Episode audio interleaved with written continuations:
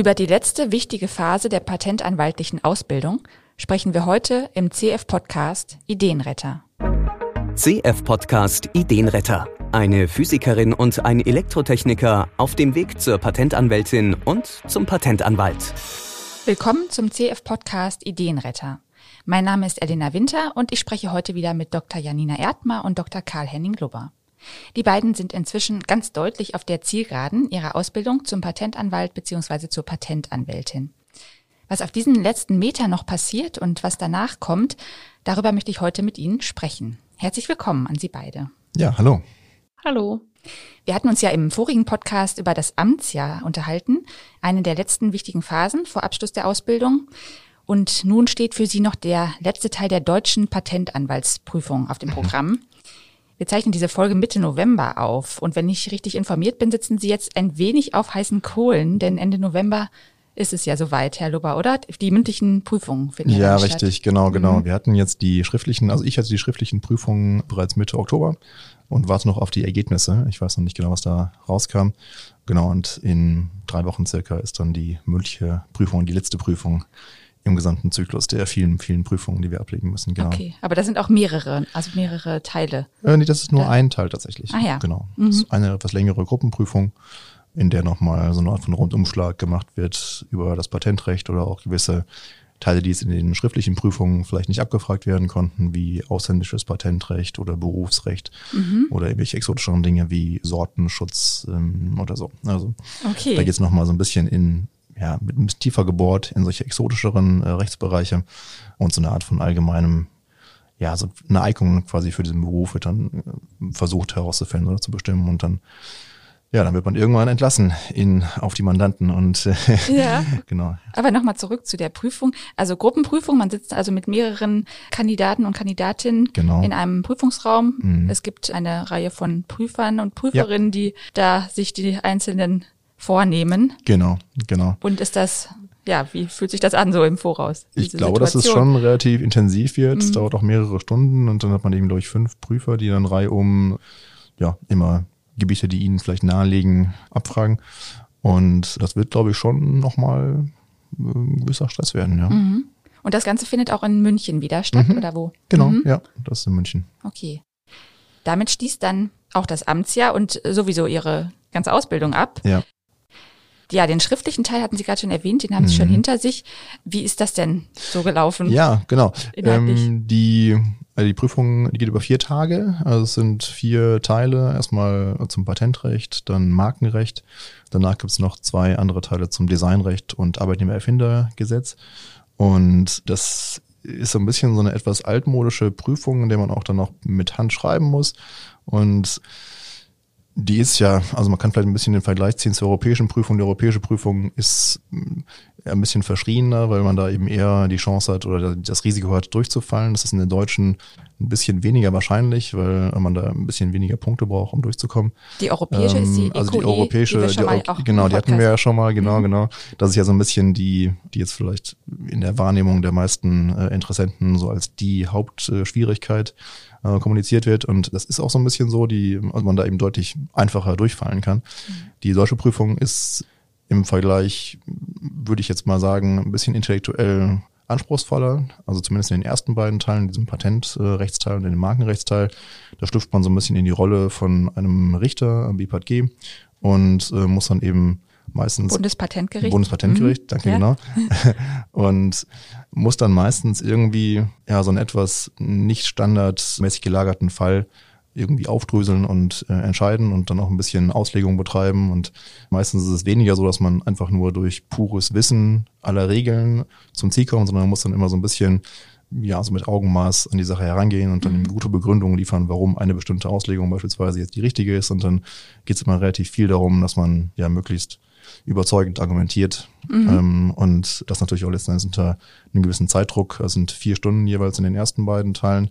Und ja, allein schon das eben alles aufzuschreiben, ist dann relativ, ja. relativ stressig. Handschriftlich. Handschriftlich, ja, genau. Also, ist man auch nicht mehr gewohnt wahrscheinlich. Ähm, nee, ist man überhaupt nicht gewohnt. Mhm. Also wir haben dann halt so ein bisschen, also wir hatten drei, insgesamt mit mir zusammen drei Kandidaten der Kanzlei, die gleichzeitig die Prüfung geschrieben haben. Wir haben immer vorher dann so einen Monat lang immer so eine Klausur, zwei Klausuren pro Tag dann quasi gelöst und hatten dann schon so ein bisschen Routine jetzt, auch wenn man uns immer gezwungen, quasi eine von denen aufzuschreiben, auch mhm. handschriftlich. Ähm, deswegen waren wir jetzt, glaube ich, ganz gut vorbereitet. Aber das ist dennoch, genau, ungewohnt und auch allein schon diese rein praktische Tätigkeit des Aufschreibens ist schon, ja. ist schon zeitkritisch. Okay. Aber man muss eben auch noch sehr viel natürlich überlegen und äh, mhm. die richtige Lösung finden derweil. Und deswegen ist es schon recht anspruchsvoll, würde ich sagen, ähm, die deutsche Prüfung. Also wie gesagt, die hat nicht so einen ganz angsteinflößenden Ruf wie die EQE, mhm. aber die ist dennoch, ist ja noch eine schwierige Prüfung. Also ja. Ich glaube, es ist sehr, sehr gute Bestehensquoten, glaube ich, über 90 Prozent. Mhm. Was aber, glaube ich, auch daran liegt, dass eben die Leute wissen, also alle Leute, die die schreiben, wissen ja, dass sie äh, die bestehen müssen, ja. um als Aha. Patentanwalt überhaupt äh, ihren Beruf ausüben zu können. Und deswegen, glaube ich, täuschen diese Quoten so ein bisschen über die Ach Schwierigkeit so. hinweg. Ich glaube, die meisten Leute investieren einfach auch dann die Zeit ja. davor, um sicher bei, zu gehen, dass sie durchkommen. Bei der EQI ist es ja ganz anders, ne, dass die Bestehensquote nicht ganz so hoch. Nee, nee, überhaupt nicht. Mhm. Nee, nee, genau. Also, Was war dann nochmal die Zahl? Ich hab, ähm, also, hab's nicht mehr im Kopf, aber ja, auf jeden Fall das in einer Folge mal erwähnt. Ja, also mhm. Durchfallquoten über 60 Prozent, würde ich sagen. Ja, also oha, ich glaube in manchen Teilen sogar 70 oder so. Mhm. Also okay. Ähm, ja. ja. Frau Dr. Erdmann, wenn Sie das jetzt so hören, ja, Jetzt haben Sie so ein bisschen gehört von Herrn Dr. Lober, wie es laufen kann in der schriftlichen Prüfung. Sie haben die ja jetzt noch vor sich. Im Februar, glaube ich, ist es soweit, oder? Ja, genau. Ich bin äh, durch meine Elternzeit ja im Nachfolgeturnus von Karl und dementsprechend ist es im Februar bei mir mit der schriftlichen Prüfung soweit und dann im April mit der mündlichen Prüfung. Ja. Genau, also da, äh, das wirft jetzt auch schon so ein bisschen seine Schatten voraus. Und da bereiten Sie sich dann jetzt wahrscheinlich auch schon drauf vor. Genau, also ich habe jetzt schon äh, langsam angefangen zusammen mit meiner Lerngruppe. Also wie Karl das gerade schon erzählt hatte, ähnlich habe ich auch eine Lerngruppe und zwar mit einem anderen Kandidaten hier aus der Kanzlei, aber dann auch noch mit einem anderen Kandidaten aus einer anderen Kanzlei hier aus Düsseldorf. Das mhm. ist ja auch echt äh, sehr gute Gelegenheit im Amtsjahr, dass man da Kontakte knüpft zu den Kandidaten aus anderen Kanzleien. Mhm. Genau, und da haben wir bis jetzt immer eine Klausur pro Woche gemacht und ähm, wollen das jetzt aber äh, intensivieren äh, im Laufe der nächsten zwei Monate, also Dezember, Januar. Ja. Mal gucken, wie wir das dann tatsächlich handhaben. Aber genau jetzt langsam fange ich an, ähm, mich da konkret darauf vorzubereiten, auf die schriftliche Prüfung. Ich muss gerade noch, ich bin ja gerade noch beim äh, technischen Beschwerdesenat, muss da jetzt gerade noch ein Votum schreiben. Das wird auch ah, noch mal ein bisschen Zeit in Anspruch nehmen. Also ein Votum ist ja die Beurteilung oder Berichterstattung über einen Fall, eine Akte im Beschwerdesenat oder des betreuenden Richters, äh, dem man dann äh, eben in dieser Zeit beim BPG zugeordnet ist. Genau. Und da muss man dann halt ähm, seine Meinung darlegen, warum denn wie zu entscheiden wäre in dem Fall. Und dafür muss man sich natürlich auch relativ tief in die Akte einarbeiten. Und da bin ich okay. gerade noch dabei. Und wenn das dann abgeschlossen ist, dann werde ich mich auch ein bisschen konzentrierter oder deutlich konzentrierter auf die schriftliche Prüfung dann erstmal vorbereiten. Ja, wir nehmen jetzt mal ganz stark an, dass Sie beide die Prüfung auch bestehen. Was kommt denn danach? Wie geht es dann weiter für Sie? Also ganz äh, in der nahen Zukunft ist ja erstmal die mündliche Prüfung, die jetzt noch bevorsteht. Da fange ich jetzt auch an, ähm, allmählich ein bisschen zu lernen. So nur noch ein paar Wochen. Dann werde ich erst im nächsten Jahr, im Februar, tatsächlich anfangen bei Corsen Florak als assoziierter Patentanwalt. Vorher werde ich wohl noch etwas Freizeit einplanen, ein bisschen Urlaub machen und auch noch für die Kanzlei als freiberuflicher Patentanwalt sogenannte Kollegenarbeit verrichten und mich da so ein bisschen mit finanzieren und auch schon natürlich einarbeiten in verschiedene Mandate, für die ich auch eingeplant bin für die Zeit danach. Mhm. Genau. Vielleicht können Sie doch mal kurz erklären, was heißt assoziierter Patentanwalt genau? ja, man wird hier beginnen als äh, angestellter Patentanwalt. Man ist sozusagen noch nicht, natürlich noch nicht Partner. Mhm. Äh, man arbeitet ja, also zu Anfang wohl noch relativ stark Partnern zu und ist quasi noch nicht äh, eigenverantwortlich für äh, Mandate zuständig. Da wird man eben so langsam herangeführt an die Rolle des Partners, wo man dann eben mehr in eigener Verantwortung Aufgaben übernimmt, ohne jetzt die starke Anleitung zu haben von äh, übergeordneten Partnern. Und ja, also die Erwartungshaltung ist eben, dass man innerhalb von einigen Jahren, vielleicht so drei bis sieben Jahre, vielleicht im Durchschnitt fünf, dann irgendwann in die Partnerschaft eintreten äh, kann. Mhm. Aber man ist eben erst nochmal in ja, einer von den ähm, gerade anfangenden jungen Anwälten, die natürlich erstmal sich beweisen müssen im, ja. ähm, im, im, Team. Ja. Mhm. Und wie ist es bei Ihnen, Frau Dr. Erdmer? Also bei mir ist ja erstmal noch die äh, schriftliche Prüfung im Februar, die jetzt nächstes ansteht, und dann die mündliche im April. Und ich werde dann äh, ja, vermutlich im Mai, Juni als assoziierter Patentanwalt oder assoziierte Patentanwältin oder Associate, wie man auch sagt, ja. dann starten. Ähm, ich werde auch noch mal überlegen, ob ich dann noch ein bisschen Urlaub dazwischen mache, um dann halt so ein bisschen zu verschnaufen nach dieser ganzen Prüfungsphase und nachdem man dann ja. letztendlich ja auch endlich die ähm, Ausbildung zur Patentanwältin dann hoffentlich erfolgreich abgeschlossen hat.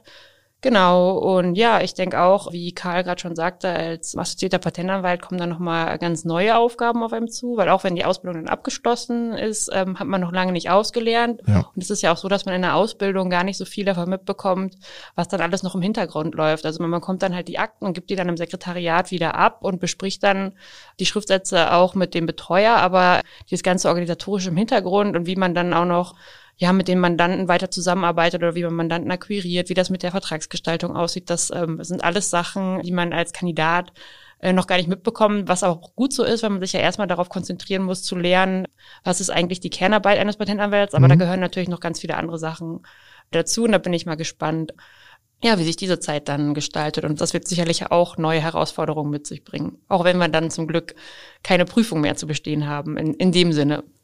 Okay. Wenn Sie jetzt mal so zurückblicken auf Ihre Ausbildungszeit, also auf diese drei Jahre in der Kanzlei und bei den verschiedenen Ämtern, von denen wir auch in den letzten Folgen gesprochen haben, welches Resümee würden Sie denn da so ziehen und was können sich vielleicht auch oder was können Sie vielleicht auch anderen, die sich für den Beruf des Patentanwalts beziehungsweise der Patentanwältin interessieren, mit auf den Weg geben? Also ich würde sagen, ähm, es gibt einen relativ starken Unterschied zwischen der tatsächlichen, dem tatsächlichen Beruf, den man nachher ausübt als Patentanwalt und der Kandidatenzeit. Also man ist ja häufig als Absolvent von einem technischen Studiengang vielleicht, vielleicht schon promoviert, hat dann vielleicht schon, weiß nicht, in der Forschung, in seinem seine Promotion Projekte betreut und hatte auch Eigenverantwortung gehabt und ähm, hatte halt Möglichkeiten, direkt Einfluss zu nehmen auf, auf sein Projekt und hat vielleicht auch die Möglichkeit, wenn man jetzt irgendwie in ein Unternehmen einsteigt oder in einer Beratung, vielleicht direkt aktiv zu werden, direkt Einfluss zu nehmen auf ähm, Projekte oder Mandate oder irgendwelche Entwicklungs- ja, Entwicklungsaufgaben. Und das ist eben hier nicht so. Man fängt als Kandidat an und muss erstmal drei Jahre lang was ganz anderes lernen, sich äh, einarbeiten in recht theoretische neue Sachverhalte, die man jetzt erstmal nicht anwenden kann, wenn man die noch nicht ausreichend gut kennt. Und hat auch keine, vielleicht keine große Verantwortung gegenüber irgendwelchen Mandaten, sondern man muss eben so ein bisschen zurück ans Reißbrett, an den Schreibtisch und sich da so ein bisschen durchkämpfen, was jetzt, glaube ich, manche abschrecken könnte. Das sind ähm, ja das auch ganz studienfremde Inhalte Genau, erstmal, genau. Ist, ne? Genau, also man muss schon Lust haben, das alles zu lernen. Man muss aber auch irgendwie hinnehmen, dass man in diesen drei Jahren jetzt vielleicht nicht so stark nach außen auftreten kann oder nicht so stark, nicht so viel bewegen kann, sage ich mal, mhm. wie in anderen Berufen, die man jetzt vielleicht wählen könnte. Aber da muss man eben äh, sich vor Augen halten, dass das eben nur drei Jahre sind mhm. und dass danach eben ein sehr spannender Beruf kommt, der ähm, wirklich sehr fordernd und facettenreich ist und dass man sich ja eigentlich nicht abschrecken lassen sollte von dieser temporären Phase, die jetzt vielleicht ein bisschen bisschen trocken ist. Ne? Also mhm.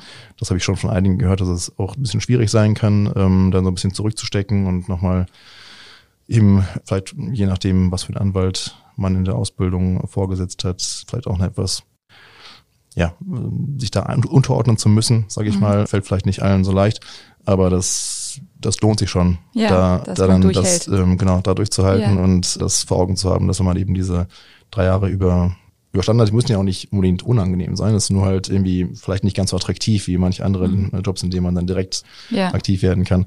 Ähm, wenn die überstanden sind, dann ist es wirklich ein sehr motivierender und sehr facettenreicher und auch stimulierender Beruf, in dem mhm. man sich ähm, intellektuell sehr schön äh, auspowern kann. Also das ist da muss man eben dann einfach ein bisschen durchsteigen.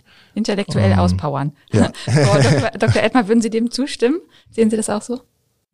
Ja, also ich würde dem Karl da auf jeden Fall ähm, vollkommen zustimmen. Also ähm, hm. intellektuell auspowern, das äh, kann ich auch unterstreichen. Also das ist für mich auch so der Reiz an dem Beruf des Patentanwalts.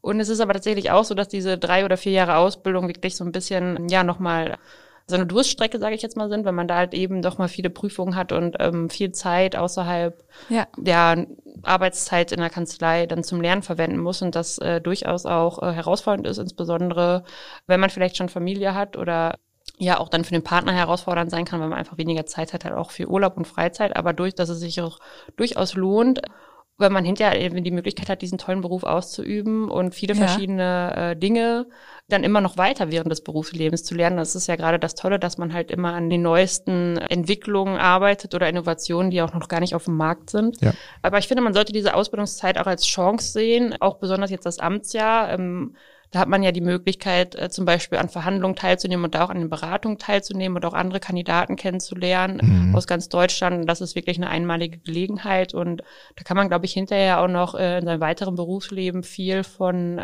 ja, einfach profitieren und es Ja. ist ja auch immer wieder nett, wenn man dann, sag ich mal, im Gerichtssaal vielleicht jemanden auf der anderen Seite äh, sieht oder oder auch anderswo auf Veranstaltungen ja ähm, andere Patentanwälte sieht, die man kennt und Ja. Das ist auch, glaube ich, eigentlich immer ein ganz nettes Miteinander bei den bei den Patentanwälten, so wie ich es gerade erlebe. Genau. Genau. Und jetzt so direkt nach den Prüfungen, ich kann mir vorstellen, dass Sie beide dann jetzt erstmal urlaubsreif sind, oder? Was kommt jetzt? Ja, in gewisser Weise schon, obwohl das, ja, das Amtsjahr, hatte ich ja schon mal im letzten Podcast gesagt, ist jetzt gar nicht so absorbierend, wie man sich es vielleicht vorstellt. Also das ist eigentlich eine ganz angenehme Phase, in der man relativ seine Zeit recht frei gestalten kann tatsächlich. Deswegen, ja, der letzte Monat jetzt vor den Prüfungen, der war schon intensiv, aber ich bin jetzt ja schon wieder drei Wochen da raus und eigentlich ähm, geht's gerade ganz gut. Also ich arbeite gerade relativ viel für die ganze Zeit tatsächlich. Also direkt wieder ins Fahrwasser gekommen. Ja, Ja. genau. Wie gesagt, ich werde noch ein bisschen Urlaub machen, Ja. Mhm. äh, bevor ich dann wirklich äh, einsteige. Aber mm, ja, ist jetzt schon lang genug her, dass ich äh, wieder erholt bin. Okay. Ja, dann drücke ich Ihnen beiden jetzt erstmal ganz fest die Daumen, dass Sie auch diese letzte Phase der Ausbildung noch gut und erfolgreich hinter sich bringen.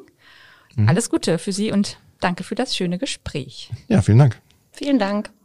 Mehr Informationen zur Ausbildung zur Patentanwältin oder zum Patentanwalt unter cohaus-florak.de slash karriere.